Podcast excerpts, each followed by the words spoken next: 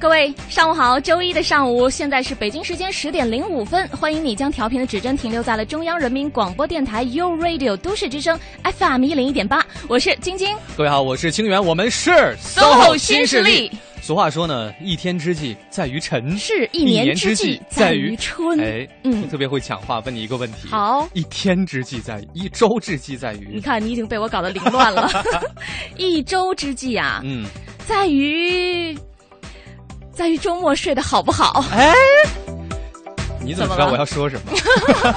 就是我们搭档嘛，越来越默契了。好吧，这样就没有梗了。今天的第一个小时呢，职业秀的部分，为各位请到的呢是一位来自于仁义的知名青年演员，来跟我们一起分享一下话剧演员的台前幕后。是，嗯。而第二个小时呢，是我们今天美食达人的时段，要来聊一聊素美食。嗯哼，那也是欢迎各位呢持续锁定 u Radio 都市之声，锁定 SOHO 新势力。马上进入我们今天的精彩内容。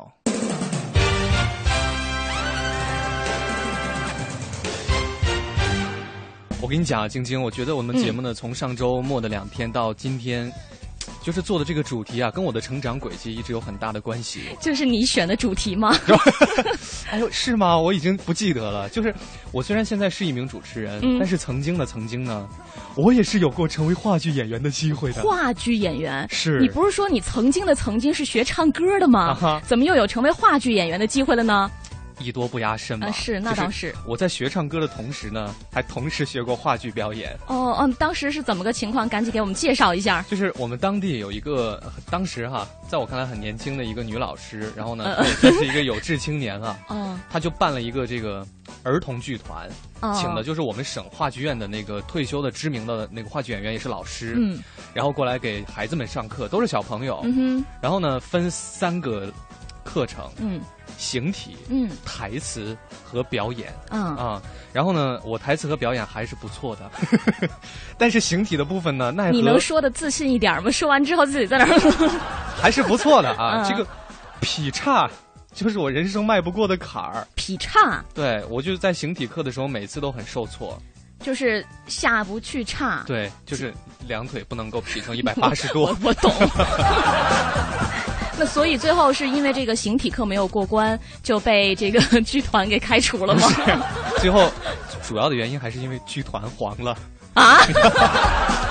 没有了，所以我今天我一直都特别好奇哈，这个下不去叉，对于话剧表演来说。到底重不重要？重不重要？我觉得今天我终于能够得到一个专业的解答了。是，而且应该是一个可以让你信服的答案哈。第一个小时职业秀的阶段呢，我们今天很开心的请到了一位来自北京人民艺术剧院的青年演员，那他也是一名国家二级演员。让我们有请王新宇。欢迎王新宇，欢迎新宇，好，大家好。哇，新宇是特别有，一看就是。有那个表演的那种功底和习惯在，因为你你可能没有看到，他刚刚说大家好的时候，他在跟大家挥手。忘了是听众朋友。是，也也是很好的啊。对对对。我首先要问你一个问题了，就是你可以下得去叉吗？还纠结在这个太小儿科了啊！真的。因为我以前我八岁的时候就考入。天津艺术学校，嗯嗯，学的京剧表演，京剧表演啊，所以那时候就已经没问题了。这个就属于基本功当中的基本功了哈。但是还有一个问题，因为我不甘心嘛，下不去叉，对于话剧表演来讲重要吗？不太重要吧？所以，对于舞蹈演员来说非常重要。所以我还是有机会的，是吧？不，所以说你当时被开除，那只是一个小小的理由，真正的原因啊，你自己琢磨一下。觉得我没闲置是吗？好吧，那刚刚其实新宇说到他是小的时候就呃去学的京剧表演，嗯，然后我们了解到呢，你是九七年的时候又考入了这个呃中国人民解放军空军政治部话剧团，成为一名专业的这个话剧演员，嗯，当时是怎么样一个考虑呢？因为我从解放军艺术学院毕业了以后，我就特招入伍了，然后就嗯考入了空政话剧团，嗯哼，就很自然的事情啊。就就是因为京剧跟话剧，我们觉得好像对是跨了个行的。是当时有不适应吗？呃，其实是这样的，在我考上大学的时候就已经做出了做出了选择，嗯，因为我在天津艺校学的是京剧表演，而且学了七年嘛，嗯，呃，等于是科班出身，嗯。但是我上大学的时候，我就嗯，中国戏曲学院和解放军艺术学院，嗯，两个都录取了啊。然后我就在抉择，我是上继续呃从事京剧表演呢，还是？重新再转变一下，嗯，从事戏剧和影视表演，嗯，所以后来我选择了解放军艺术学院，嗯，所以我的专业就是戏剧影视表演，嗯，当时就已经做了一个选择，对。那其实很多学艺术类的孩子都知道，这个考艺术类院校的时候需要通过一个叫做艺考的事情，对。你当时 每年三月份吧？那你考这个呃戏剧学院的时候和戏曲学院和这个呃解。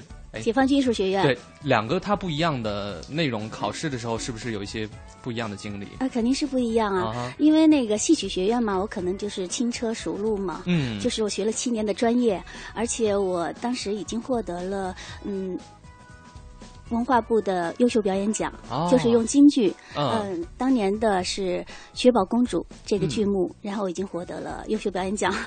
嗯，这些可能这些履历吧，对于我考戏曲学院有很大的优势。嗯，而且当时特别有意思的就是，我考试的时候正好我们有一个拉胡琴的老师在那进修，而我选择的考试剧目呢，又是呃需要伴奏的，因为全都是表演。表演方面的叫挂画，挂画，对他的唱段很少，完全都是表演。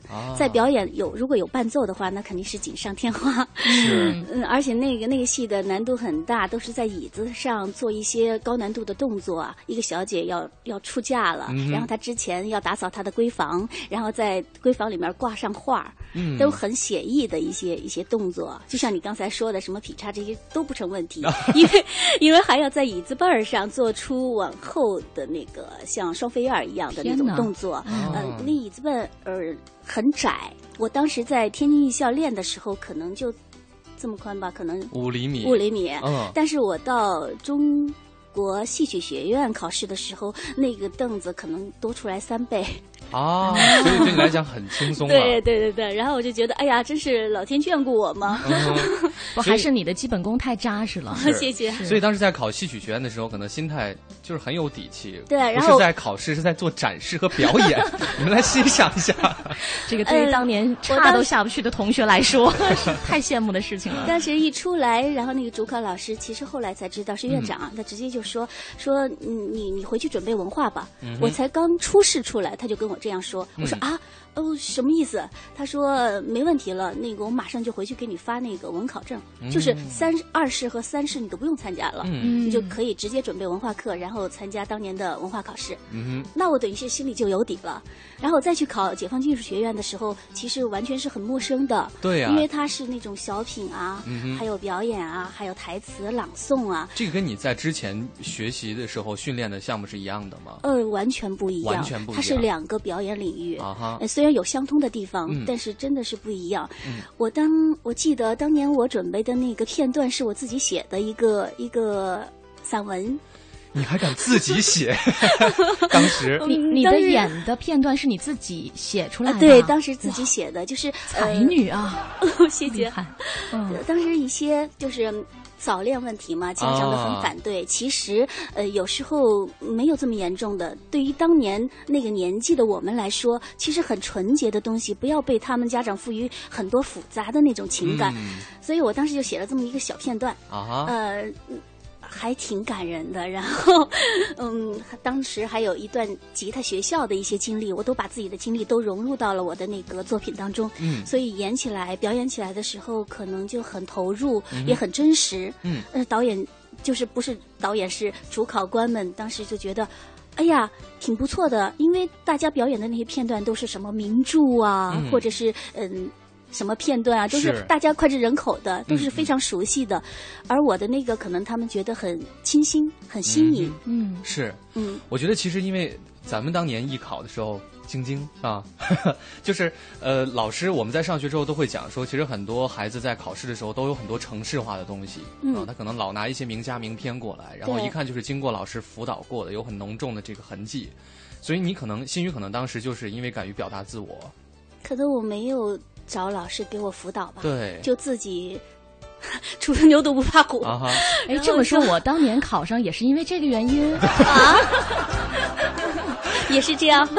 对，我也没有找专业课的老师来辅导过。对，因为你像他的这个作品本身是他自己写的，然后呢又是表达自己的一些想法哈，然后包括自己的经历融入进去，我觉得可能就是真实的，嗯，然后又是真诚的，能够打动考官。对，是一股清新的风哈。是，这个是你当时打动考官进入到这个学校的一段经历哈。嗯。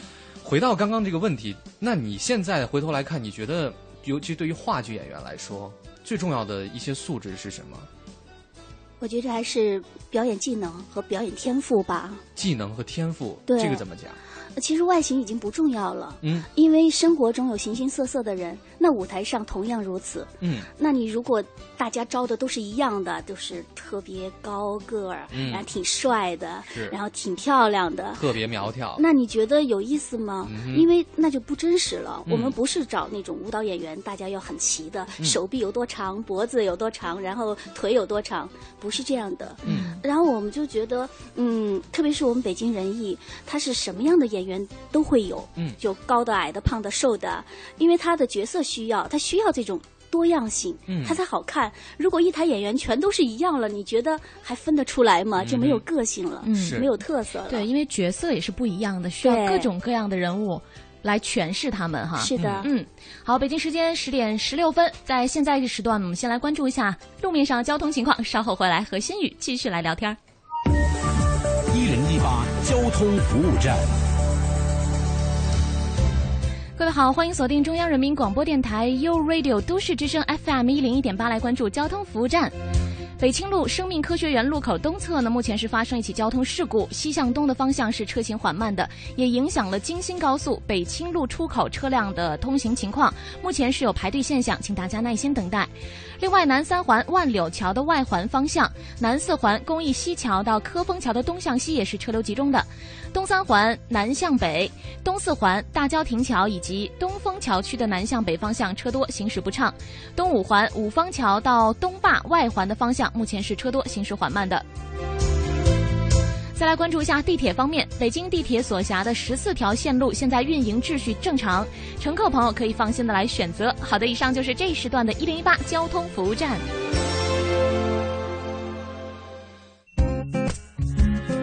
都市之声，生活听我的 FM 一零一点八。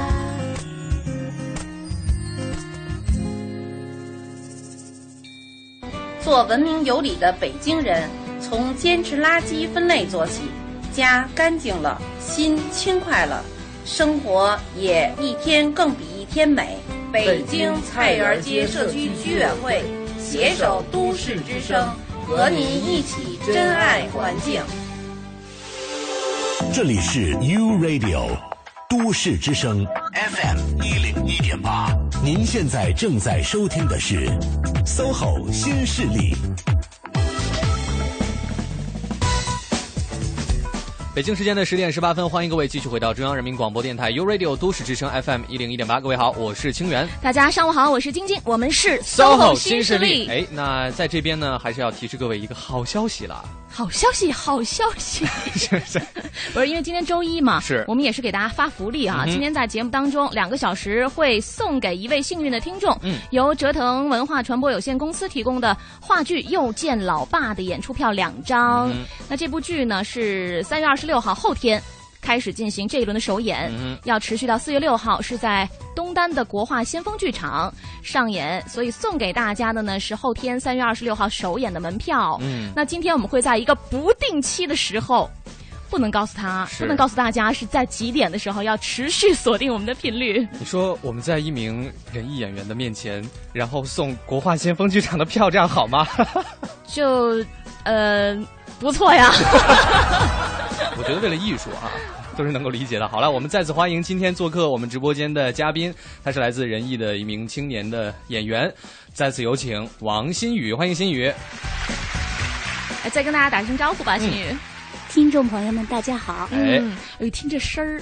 就是受过专业训练的。嗯。其实我今天还蛮紧张的。你紧张什么呀？我觉得人家的声音比我声音还好听啊。没有啦，你的声音特别好听。这 我们这样的对话还可以持续更长一点的时间。其实我知道晶晶心里是打打算把这样的对话进行到底的，一直在恭维。好了，继续回到我们刚刚说到，其实今天呢也是请心宇过来跟大家分享，作为一名专业的话剧演员，对，尤其是能够考入人艺的北京人民艺术剧院，那是。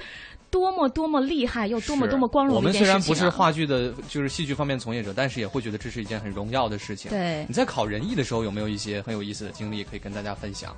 他们会要求非常的严格，甚至苛刻吗？是的呀，嗯，因为我们人艺也就一百多个演员，嗯，每年进入人艺的演员可能一两个。一两个，对，有有时候甚至没有。啊哈，他不是说非得硬性的，你必须要接收多少多少。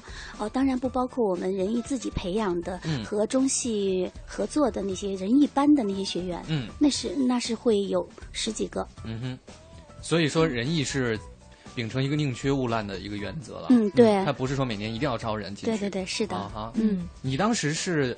呃，是毕业之后就直接进入了人艺，还是？我先考，我先是在空政话剧团，嗯，然后我考空政的时候还有一个特别有意思的事儿，嗯，当时也是一排主考嘛，嗯，然后团长啊，所有的老师啊都坐一排，然后我就表演的一个片段是叫《黛玉焚稿》，黛玉焚稿到高潮部分的时候，我真的是满怀激情，因为已经嗯经过了四年的学习，而且我是在。在班里面嘛，在学校里面成绩也算比较优秀的学员，呃，考试的时候我觉得我表现的特别特别好，当时自我感觉特别好，嗯，结果到特别高潮的部分，我我突然流 流鼻血啊。啊。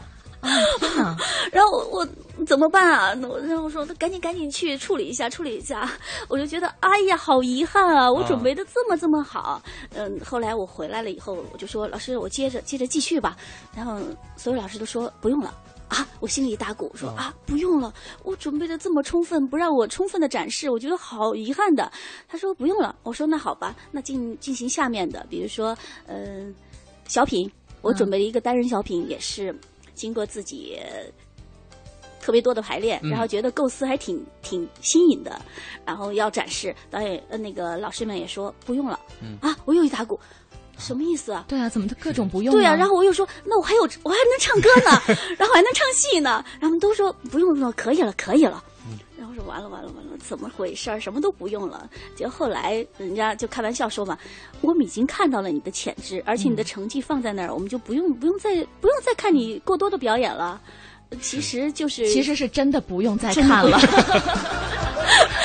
但是这个印象真的是太深了，你想想，突然流鼻血了。对于考生来讲的话，那这个是突发事件。对对对对，是。其实刚刚听新宇聊了这么多哈，我觉得我们还是。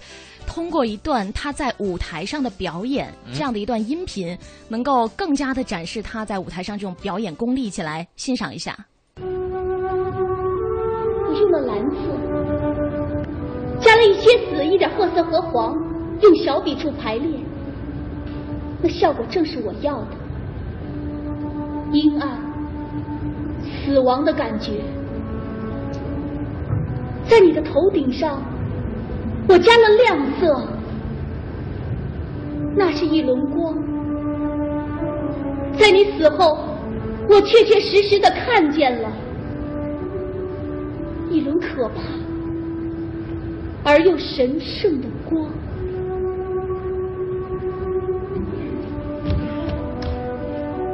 谁？我。那是你的画？对，我画的。哎，刚才听到的这一段音频呢，不如请新宇给我们自己，就是你自己来给我们介绍一下。这是有一种毒药，对吧？的一个片段。我没想到你会选择这个片段，嗯，因为我觉得更精彩的应该在后面那大段独白。嗯，就是就精彩的独白，我们准备让你现场来一下，现场，但是不是这个戏了呀？这个戏是万芳老师为了纪念他的父亲曹禺而写的，嗯，第一部话剧。嗯，然后我出演里面的女主角儿，嗯，叫小雅，嗯，她是一个因为身体的原因得了得了风内风湿，嗯，然后只能坐在轮椅坐在轮椅上，嗯，但是她这个这个角色吧挺复杂的，因为她的内心特别的脆弱，但是外表又特别的坚强。嗯一般有拖着病体或者就是嗯有这种病的人吧，他可能身心都不太健康，或者是内心比较敏感脆弱。对他还有一种一种一种纠结在里面，因为他是那么样的热爱生活，呃，而且他是画家，他是拿画笔的，嗯，结果。这个病痛折磨的他无法再拿起画笔的时候，你说他的内心是多么的痛苦？嗯，呃，而且又面对自己心爱的人做了背叛他的事情，所以这个人物我觉得呃挺有演的，就是给演员表演的空间就特别特别的大。嗯，刚才那个就是一开始就是这个戏一开场的一点点前奏，嗯，就是他在描述他的那个。画像的一种画面感，嗯哼，你想想，他脸色是蓝的，谁能想象一个正常人的脸是蓝色的？嗯，而且那个画像居然是他的妈妈，嗯。嗯，是，这不，你说。啊，没关系，你可以先问。我听过之后，我就觉得这样一个角色，其实离生活当中我们大家能够接触到的，呃，普通人来讲是很远的。所以，其实说到一个话题，就是经常我们会听到说演员要去体验生活。你们现在还会做这样的工作吗？我觉得必须得做。嗯哼，呃，因为你自己是你自身，但是你塑造的角色是与你也许会相近，但是完全是不是你的生活。嗯，那你怎么去理解？怎么去体验呢？你就必须得去。不管是直接的体验还是间接的体验，你都得去体会他的生活。嗯嗯，像我们白鹿原当年就是为了体验白鹿原上人的生活，我们就专门到西安，嗯嗯，去做了为期几天的。原上的体验生活，看看白鹿原上生活的人们他们的一种生活状态，还有他们语言的一种状态，还有他们人与人之间交流的一种状态，人物关系之间的一种状态，这都需要去呃现场的去去体会的。嗯，呃，否则的话，你在自己在家里面想，你是想象不出来的。嗯啊，是。所以就是像这样跟民俗有关的，你可能更多的要去当当地去感受。嗯，那比如说你像，比如说你饰演残疾，嗯嗯，那。你要怎么样去体会他的这种生活状态呢？呃，他有很多间接的体会，比如说电影、电视啊，还有小说呀，还有那些录像啊，都可以，就是那种嗯纪录片都可以。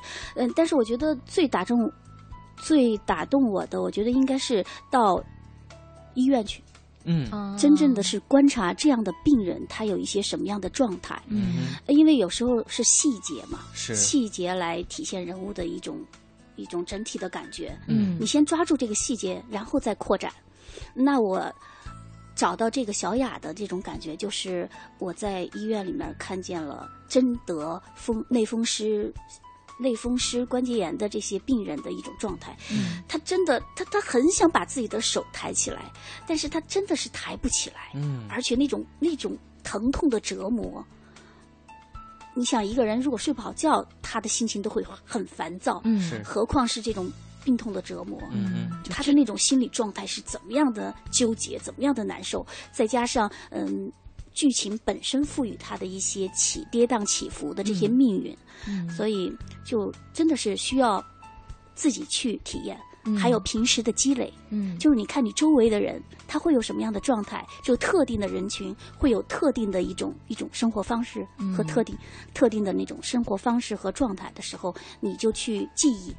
就像自己的脑子就是一个记忆库，嗯，当你需要这样的表现的方式的时候，你迅速的在自己的脑子里面把你曾经积累的这些形象啊、细节呀全部体验出来，嗯，那我觉得对于自己的创作就特别特别的有好处。是，刚才我们听到这段音频有一种毒药是哪年在仁义的舞台上演出的？零六年吧，零六年哇，那会儿你应该是刚刚考入仁义没多久吧？对，嗯。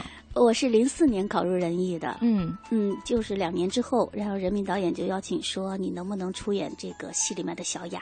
嗯，我说当然可以啊，嗯。嗯，当时考仁义的时候，是不是也是非常非常难？然后是的，而且特别紧张，但是有一个特别呃特别好的呃先决条件，就是我曾经在仁义的小剧场演出了由莫言编剧的第一部小剧场话剧，嗯，《霸王别姬》里面的虞姬。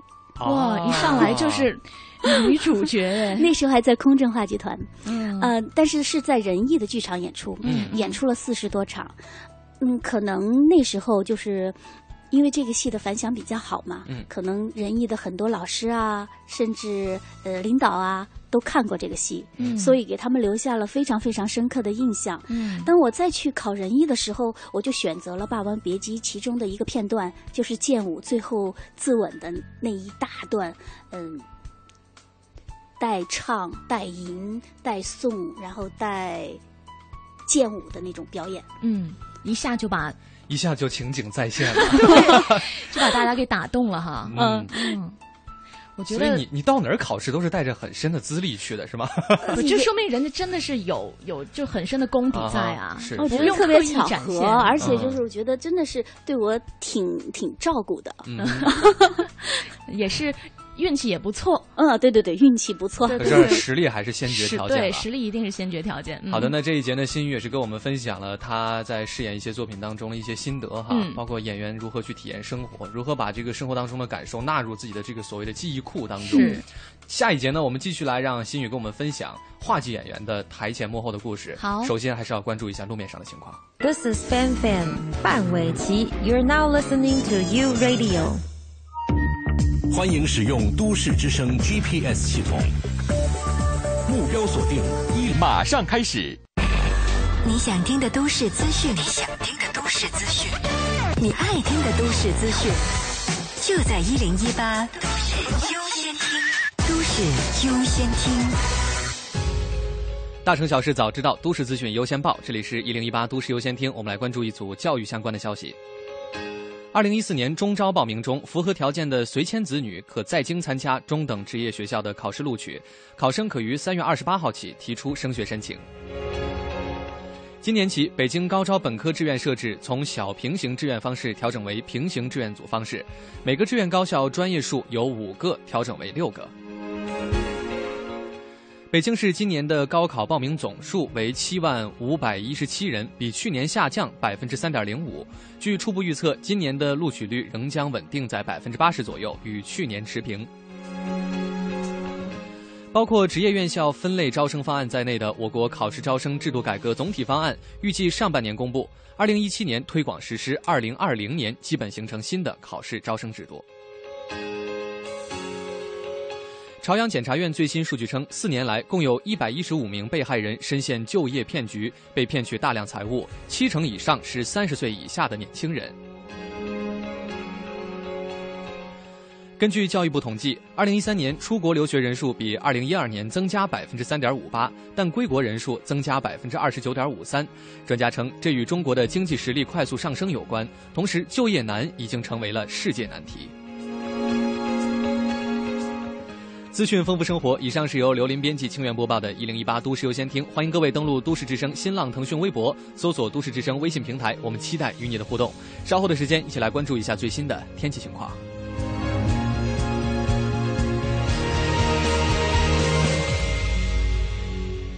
买奥迪选亚之杰，置换吉祥超值惊喜！A 八 L 最高优惠四十万，Q 七最低售价七十二万，奥迪 A 三最低售价二十一万，值得信赖的奥迪专家亚之杰六三四三幺幺幺幺。捷豹路虎新贵，北京运通星捷全新捷豹路虎四 S 中心，和你一起关注天气变化。晴天，阴天。雨天、雪天，都市之声，天天陪你。一零一八气象服务站。是的，没错，您现在正在收听的节目是《SOHO 新势力》。各位好，我是晶晶。各位好，我是清源。这里是中央人民广播电台 u Radio 都市之声 FM 一零一点八。嗯，今天在第一个小时呢，周一我们职业秀的环节当中，请到了一位。非常优秀的，也是一名北京人民艺术剧院的青年演员，国家二级演员王新宇。新宇你好，欢迎新宇，大家好。嗯，其实刚才在上半时段也是听新宇讲了他的一些个人的经历和历程，包括学习考试，对，学习考试，然后怎么一步一步一步进入到现在的这个让人非常觉得特别。荣耀荣耀的一个工作单位。对，我我觉得其实在这边，因为我们这个节目是职业秀哈，大家都很好奇，作为专业的话剧演员，你们的排演工作是怎么进行的？你能不能通过一部剧给我们分享一下？从最开始准备到最后的开演。嗯，比如说你就说一部你觉得印象特别深刻的那种难度特别大的。演过了这样角色的一部剧，呃，说最近的吧，好，就是《六个寻找剧作家的剧中人》，嗯，是由皮兰德楼的呃一部作品，嗯，呃，当年获得了诺贝尔奖，嗯，的作家的作品。然后我们是去年嗯北京人艺的诺贝尔计划，所以就邀请了俄罗斯的导演，嗯，彼得罗维奇，然后来给我导演这部。六个寻找剧作家的剧中人，嗯，我在里面呢饰演大女儿这个角色，嗯，这个戏有一点特殊，就是因为它，嗯，比其他的那个剧目呀多一个环节，就其他剧目是。就有一个完整的剧本，然后我们就开始进入排练。嗯，而这个戏呢，连完整的剧本都没有，因为中文的翻译和呃导演觉得俄罗斯俄文的翻译可能是更更符合他的意愿，还更准确，呃，体现皮兰德楼的嗯整体对这个戏的一些看法。嗯，的那个剧本，然后他觉得中文的剧本可能翻译的不太贴切，所以你们要用德。俄文吗？是这样的，就把整个中文的翻译全部都推翻了，然后根据俄文的剧本，我们重新翻译。哦，所以这个量就特别特别大。我们当时用了十天的时间，所有的剧组呃剧组的演员都在现场，跟导演还有翻译加纳老师，然后一块来做这个工作。这个工作我觉得特别。繁杂，而且真的特别困难，但是最后呈现出来，我觉得特别有意义。嗯，因为所有的人都是群策群力吧，大家都会分享自己的智慧。然后，嗯，因为俄文它很多复句，就是它一个意思，它会它可以通过很多很多的内容和很多很多的句子来表现，而中文特别的简洁，它也许就一个成语就把这个意思全部都囊括了。嗯，但是在表演上，你就不可能，嗯，导演处理应该很大段的时间来表演这一。句台词，可是我们中文四个字解决了，那你说怎么办？所以在这方面的磨合和调整的时候，我们就有有了有了更新的一种体验，一种拍摄体验和呃排练体验。呃，这是第一步。嗯，先是分析剧本，嗯，然后我们在在翻译剧本的同时，其实就做了大量的分析，就是叫案头工作吧，嗯，呃，分析这个时代背景啊，这些都是最最基础的，最主要的是人物之间的呃定位，还有人物人人物之间的人物关系，然后和这个剧本之间的关系，这些都通过这个案头工作分析，就渐渐的进入，嗯，呃，然后就下地，呃。再一点点对词，找到人物的感觉。下地哈，你下地就是之前都是躺在床上的。嗯，之前是坐在椅子上，然后拿着剧本，大家对词。呃，但是俄罗斯的导演可能他的工作工作方式和我们之前人艺排练的工作方式有所不同。嗯，所以对我们演员来说也是一个调整。所以你们得要去适应。特别不习惯，因为大家都在看第一本第一遍本子的时候，导演就必须要求你找到这个人物。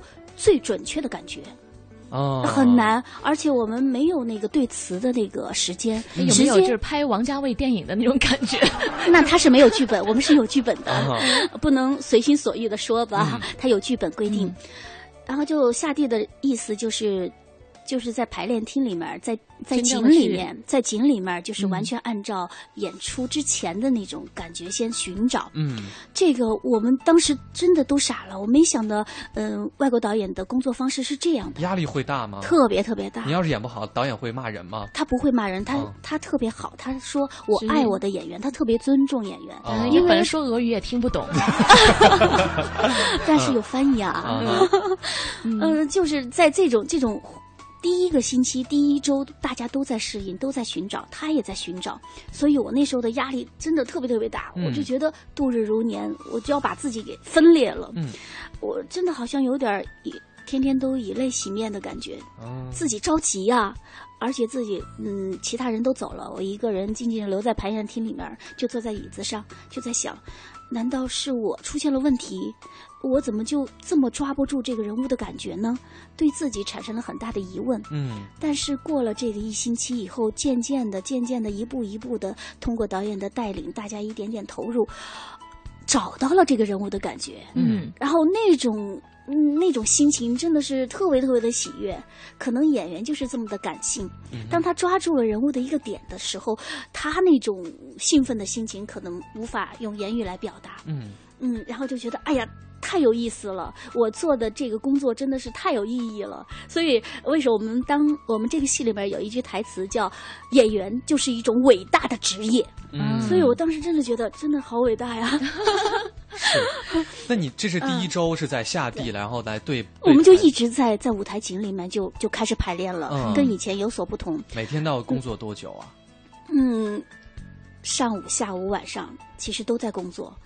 导演不在了，我们依然在工作。嗯，甚至在回家躺在床上，脑子里面想象的还是今天的台词，今天的我的地位，今天的我的表达是否准确？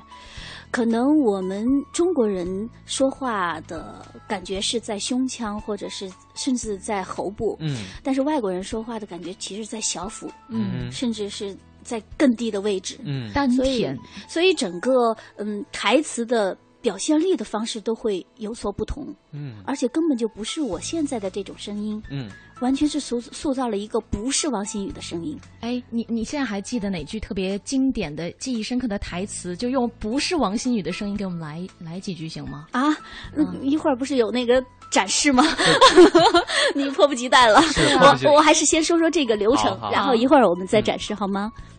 好，然后就每天的排练，呃，我们是拿着剧本，因为真的是背不下来，这么大段大段的台词，你才你没有时间去背它，而且背下来的东西可能不是导演所要求的，他要求的完全是现场的那种呃灵感的。碰撞的那种激发，然后你要靠什么样的语言说出来？我们中国人说语言可能是通过文字，文字怎么表达，我们可能就落入了文字的这个这个情景当中。嗯，但是这个戏它不要求这样。嗯，其中我觉得印象最深的就是导演给我念了一段菜单。菜单？呃，对他念了一段菜单，跟这个戏完全没有任何关系。是真的菜单？真的菜单。嗯，然后。呃，因为是语言不通嘛，我也不知道他在说什么。嗯，但是我完全明白了他当时所要求我要表达那种情感。结果后来佳娜老师就我们那个翻译，他跟我说：“你知道吗？你知道他刚才说的是什么？对，你知道他刚才说的是什么吗？”我说：“不是说的我的这段的台词吗？” 他说：“不是，他念的菜单。你明白他要表达的什么意思了吗？你千万不能落入这个。”台词所规定的这种情境当中，嗯，我当时就傻了，嗯，我说我们我们都是这样表达的，你要把意思说清楚呀，而且你要表达背后的意思，我也知道呀，但但是他依据的是这个台词的内容啊，嗯嗯，但这个戏不需要，嗯，他只是需要一种状态，一种情感。情绪啊，至于你说什么，嗯，一点都不重要，就是在于你怎么去说，嗯，哦，这个排练就是渐渐的就这样一步一步的，然后大家都。比较的默契了之后，这本儿都已经脱掉了，嗯然后就进入了连排阶段。嗯，而连排阶段就是把这个戏从头到尾完整的排演下来。嗯，这个是自然的流程。可是我们这个戏又打破了，不连排。呃，不是不连排，是连排不下去，因为导演他特别的苛刻，他特别的严谨，他要求的有一点点不到位，他就要给你打断。后来他给我们解释说，这样是以防你形成一种习惯。嗯，因为这种习惯一旦形成了以后，你再一遍一遍的重复，那是无法改变的。嗯，那只有当他发现了问题，他马上给你打断，马上给你纠正，然后你自己再慢慢去体会。等你第二天来的时候，再重新再来，而不是说按照按照自己的那个导演不打断，然后从头到尾连嗯都是按照自己的那个逻辑来的。反正每种工作方式都有每种工作方式的好处，也有弊端，就看你怎么去结合。是。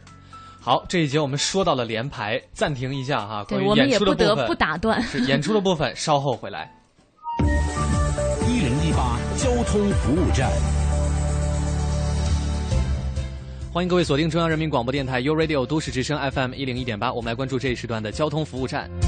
建外大街和建国路的进京方向车辆行驶缓慢，通惠河北路的路况是正常的。东三环十里河桥至燕莎桥南向北车多，东二环光明桥到建国门桥的南向北车多。东四环十八里店北桥到大郊亭桥南向北方向车行缓慢。南三环万柳桥的西向东，南四环马家楼桥到花乡桥的东向西呢是车多的情况。航班方面，首都机场目前的航班呢起降基本正常。另外呢，还要提醒旅客朋友，首都机场日前在一号航站楼的东西两侧卫星厅、休息廊和远机位候清候机区呢设置了十组的充电吧台。以上就是这一时段的交通服务站。都市之声，生活听我的 FM 一零一点八。这里是 U Radio 都市之声 FM 一零一点八，您现在正在收听的是 SOHO 新势力。欢迎各位继续回到我们节目的直播过程当中，这里的声音来自于 U Radio 都市之声 FM 一零一点八，正在为你直播的 SOHO 新势力。各位好，我是晶晶。大家好，我是清源。再次欢迎今天做客直播间的嘉宾，来自北京人民艺术剧院的青年演员、国家二级演员王新宇，欢迎。再次回来，大家好。嗯，刚刚跟我们讲到这个连排的部分，嗯，其实我们很好奇的就是演员在演出当中，嗯，尤其是话剧表演，他又不是拍影视作品哈。可能你你你是拍不好这个镜头，再来一次，再来一次。对对对，这个就是一次成型。在演出当中有没有遇到过特别尴尬的情况？就是可能哎，什么东西就掉了，但是又不能去捡之类的。就怎么化解这些突发的情况？呃，我觉得话剧艺术的魅力就是在于它是现场的，是完整的，而且是不间断的嘛。嗯，每一场的演出可以说都是全新的。嗯哼，虽然私底下已经排练过几十次、几十次啊、几百遍啊，但是要让观众感受到都是此时此刻刚刚发生的。嗯，所以一定是真实的。那出现意外呢？我觉得呃也怎么说呢？无法预预见。嗯，就是在你出现意外的时候，你一定。得靠演员在场演员的一种应变能力和心理承受能力。嗯，如果是重要道具你忘了，你想想你怎么去把它给化解，然后怎么去弥补？当然这些都是后话了。是，嗯。最好不要出现意外，最好不要出现意外。是，呃，所以这就是舞台的经验，在舞台上的经验的一些问题。我可以讲个笑话吗？好，当然好啊。就是在有雷雨的，我也是听说的啊，在雷雨的有一次演出当中，景片突然倒了，然后演周朴园的那位老师就特别镇静的说：“四凤，把墙扶起来。”我也是听说的啊。四凤把墙扶起来，这个真的很经典啊！对，但在当时那种情况下，可能也没有什么其他更好的办法了吧？对啊，他没有跳出他自己的人物的那个角色。对，呃，但是可能观众已经感觉到，但是也会理解。是是是，对，观众会耐心的等待四凤把墙先扶起来。而且我觉得出现这种情况，其实观众也能看明白的啊。你用这样的方式没有跳出角色，就会让人觉得哎，完全可以接受。对对对，是很职业的一种表现啦。嗯，所以就是呃，舞台上的经验和心理承受能力，是我们有一变能力。有一位听众慢吞吞，他问说：“忘记台词怎么办呀？”你出现过这种情况吗？我没有出现过，但是我真的很害怕。你太优秀了。我觉得每一个演员可能都会有这样的时，就是这种害怕。嗯，就是像突然有一秒钟。你不知道下面的词是短路了，就短路了，真的，真的。你但是我觉得细胞都死了一亿个，嗯，当时突然空白了，但是可能有一种惯性或者怎么样，你后面的词又接下去了，嗯。但是如果真忘了话怎么办？我不敢想，不敢想，不要发生，千万不要发生，永远不要发生。是，所以说，我觉得这个作为话剧演员，在舞台上的每一刻，真的都是高度紧张的。就像刚才清源说到，因为他没有机会出错，嗯，没有机会去重来，嗯嗯，是。然后呢？你有你有做好准备吗？我还没有。那那那怎么办？我们需要有让那个新宇来做展示的环节。那就。就就他一个人分饰两角吗？太难了吧？其实我因为我觉得我还有一些问题想问一下心宇，就是知知道好像你之前也演过一些影视作品，嗯嗯，这是当时是怎么样的情况？你能给我们介绍一下？因为我在学校学的就是戏剧影视嘛，所以有影视的嗯影视的邀请我也会接。嗯，呃，我曾经在电影《北纬三八线》里面饰演了一个护士长王晴，我觉得那个戏。对我的印象也挺深刻的。嗯，然后还有在《西游记》里面，我饰演朱莉亚呀，嗯，是老版的《西游记》哦。哦，哦，不过是杨洁导演后来补拍的，否则的话，我现在应该别 别说了，别说了。年龄了。然后在《花木兰》啊，《洛神》《海水苦泪水甜》，然后《半个月亮》《杨三姐告状》啊，《飞跃》《桂系演绎》这里面，我我都有出演角色，是很重要的角色。我会很好奇，你会怎么样来定义就是话剧演员和影视剧演员的他们的差别呢？嗯，我觉得话剧演员和影视演员，嗯，可以说它就是一种表演方式的不一样，嗯，所以他表演方法上也会有所不同，嗯嗯，因为影视嘛，它是它是间断的，嗯，它是打乱的，而且它可以重来，嗯。所以更要求他现场的一些表现，就是这段戏他此时此地要有什么样的表现，他可以根据整个呃剧本的内容，然后来节选。但是不行了，还可以重来。但是话剧演员可能就没有重来的机会。刚才我们已经说了，是。而且在舞台上他是完整的，他可以在一段时间里面过一个人物的完整的一生。嗯嗯，但是可能影视方面他就要。很漫长的时间来过这个人物的完整的一生，是他要通过后期的剪辑，嗯、他不知道呈现出来到底应该怎么样。嗯嗯，所以是不是说，在这种短时间内呈现出来的精髓的精彩，就是话剧舞台带给人最大的魅力？对，而且我觉得最大的魅力是他在不断的创创新。嗯嗯，每一次都是全新的，每一场的演出都是不一样的。嗯。过去人有一个很神奇的地方，嗯、就是传说中呢，人人都会演戏，人人都可以上台。嗯，无论是舞美啊、嗯、行政啊，嗯、哪怕是清洁工、嗯、啊，就像那个 《天龙八部》里面的扫地僧侣，是吧？只要进了仁义大门，好像个个都很像是在搞艺术的。嗯、在你看来，是不是这样呢？还有就是，呃，我知道仁义的家训是“戏比天大”哈，你是怎么样看这句话呢？所谓戏比天大，我觉得是一种敬业的精神，嗯、也是我们剧院的。你刚才说的家训，我说是院训吧。嗯、舞台是神圣的，是我们心中的殿堂。